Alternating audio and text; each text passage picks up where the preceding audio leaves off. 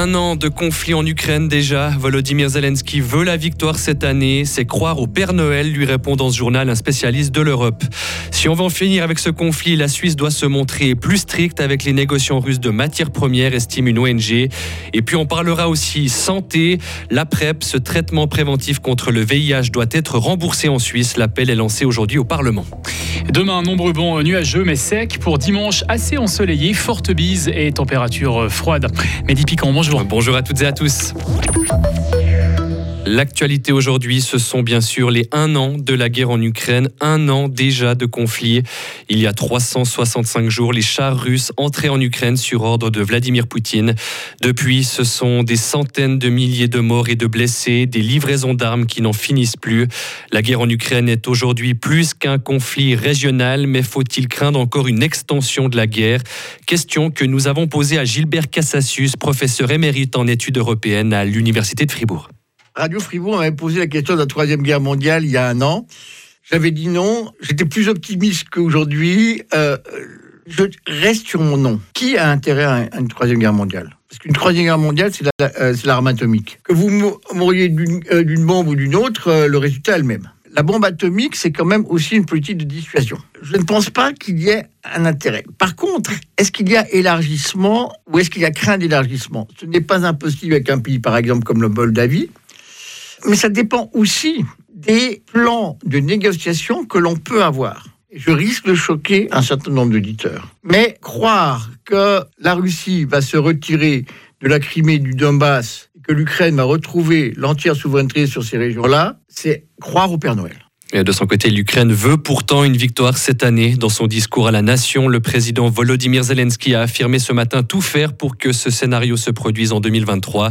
Il a également annoncé qu'une importante contre-offensive contre les forces russes était en préparation. Cette euh, guerre en Ukraine a généré euh, un incroyable élan de solidarité. Oui, ça se traduit par ce chiffre en Suisse. 380 millions de francs ont été récoltés en 2022 par des organisations humanitaires helvétiques. Jamais un tel montant n'avait été atteint. La chaîne du bonheur a récolté à elle seule 130 millions de francs, soit un tiers du total. Les dons euh, récoltés en Suisse sont impressionnants, mais le pays en fait-il suffisamment en faveur de l'Ukraine? Certaines voix, comme le Parti socialiste, estiment que non et appellent le Conseil fédéral à en faire plus. C'est le cas aussi de l'ONG Publicaille. Elle dénonce le fait que des négociants russes de matières premières soient toujours actifs en Suisse malgré les sanctions. L'ONG regrette le manque de volonté de la Suisse dans ce dossier. Écoutez l'enquêteur de Publicaille, Adria Budry-Carbo. C'est un secteur qui est très opaque. Hein. C'est vraiment, euh, en particulier quand on est dans le, dans le négoce, dans la revente de produits, c'est très difficile de savoir euh, qui vend à qui. Euh, il n'y a pas du tout de transparence sur les, les, contrats. Il y a des transferts de marchandises qui se font en haute mer. Euh, il y a des bateaux qui éteignent leurs balises. Il y a des mélanges aussi qui s'opèrent. Hein. Si on prend un peu de pétrole russe et puis qu'on le mélange avec un peu de pétrole du Nigeria, on, efface un petit peu ces traces et puis on peut le revendre ailleurs. Ça, c'est une grande spécialité de la place suisse du négoce. L'ONG demande aussi l'introduction d'un impôt sur les bénéfices exceptionnels liés à la crise, car certains négociants de pétrole, de charbon ou de produits agricoles ont enregistré des bénéfices records depuis le début de la guerre en Ukraine. Dans le reste de l'actualité, le trafic ferroviaire a été perturbé durant plusieurs heures ce matin en Suisse romande. Aucun train n'a circulé entre Lausanne et Fribourg entre 7h et 10h ce matin. La ligne a été interrompue dans les deux sens suite à un accident de personne à hauteur de Villa Saint-Pierre dans la Glane. Tout est désormais revenu à la normale selon les CFF. L'HFR est désormais reconnu comme un centre de formation pour la chirurgie de la main. L'hôpital fribourgeois a reçu une certification nationale, on l'apprend aujourd'hui.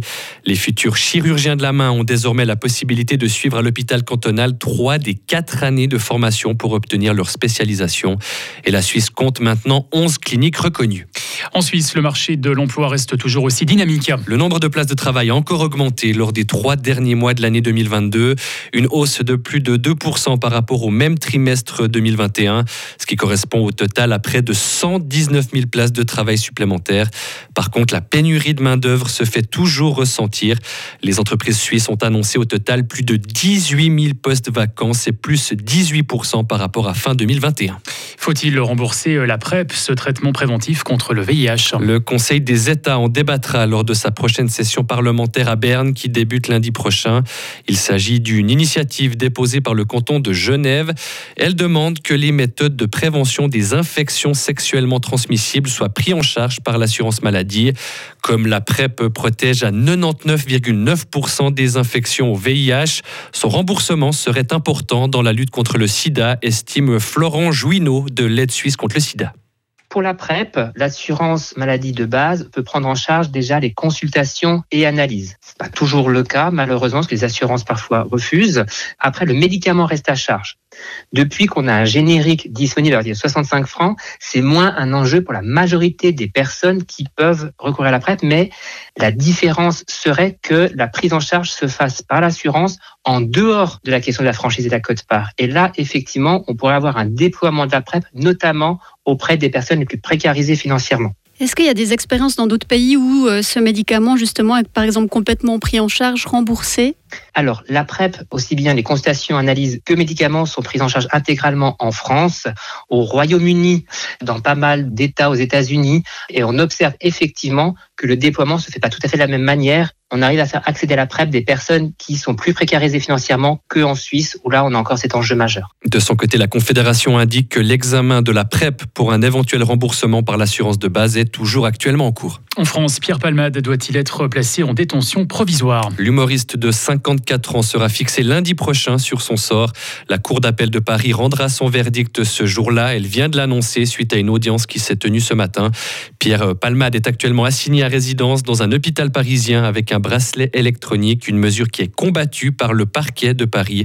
On rappelle que l'humoriste est mis en examen pour homicide et blessures involontaires après le grave accident qu'il a provoqué sous l'emprise de la cocaïne. Et puis, c'est une première pour Facebook et Instagram. Les deux réseaux sociaux viennent de lancer un abonnement payant en Australie.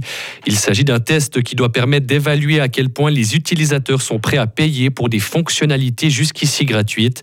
Meta, propriété de Facebook et Instagram, tente de tenir de nouvelles sources d'argent car ses revenus publicitaires sont en baisse. Retrouvez toute l'info sur frappe et frappe.ca